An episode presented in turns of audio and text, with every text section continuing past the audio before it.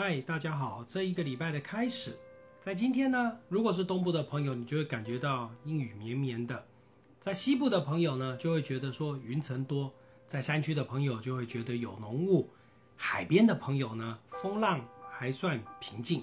但在这个礼拜的天气状况，大家从新闻当中也会听到一些讯息，说：“哎呦，进入梅雨季嘞！”在这个礼拜会有两套封面系统通过，但实际上。我还是要被大家浇盆冷水，因为这两套系统通过，第一个，它们不是梅雨封面，梅雨封面主要要停留在我们台湾上空达三天以上，才算是一个标准的梅雨封面，所以呢，梅雨的封面系统还没有到哦。第二个，这三套系两套系统的通过，其实结构体都很松散，所以呢，主要的影响来说，只有在新竹以北云多会飘一点雨。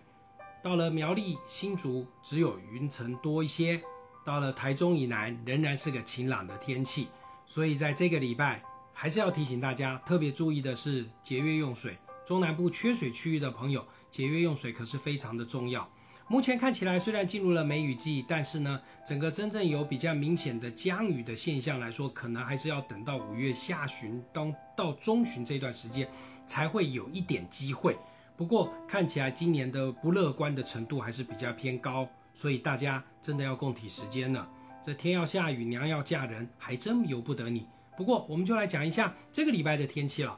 在这今天的话，云层多一些，高温的部分没有往上冲，但是呢，呃，淡水的温度还是有到三十度。礼拜二的话呢，阳光露脸时间多了，相对的中午的温度状况会再往上升一些，感觉起来有点闷热，户外活动要多喝水。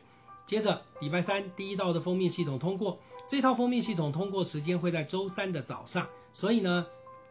北部、东部地区会有些局部的短暂雨出现，但对于中南部来说呢，没有影响，仍然是晴朗的天气。但礼拜三的早上，海面上会有略微的一些风变的现象，所以要提醒在海边钓鱼、海上作业的朋友要注意哦。温度的降幅的话，在北部只有略微的下降一到两度左右，白天高温，夜晚温度也大概降个两度左右，所以呢，早晚的感觉起来会略微偏凉。接着周四周五封面走了，温度状况来说呢，开始又上升了，那天气晴朗了。到了礼拜六，第二套的封面系统通过，但这套封面系统的结构体看起来可能比礼拜三这一套还要更弱，所以呢，只有在北部的海岸线。东北角地区跟台北部分会有一点点零星的短暂雨，过了桃园以南只有云量多，过了苗栗以南可就是天气晴朗了。所以呢，在这个礼拜，这两套封面系统对我们的整个降雨来说不会有太大的帮助呢。但天气系统来说呢，还是要特别提醒大家特别注意哦，就在于说呢，像在外岛的马祖、金门的朋友，夜晚呢这两天都会有一些起雾的状况，晚上行车要注意。还有呢，在山区活动的朋友也要注意，夜晚会有一些雾的状况。但你如果到了三千公尺以上高山，晚上还是很寒冷，穿着方面一定要注意保暖。所以呢，提醒大家特别注意的是，天气好，外出活动两件事情注意：一个防晒，一个多补充水分。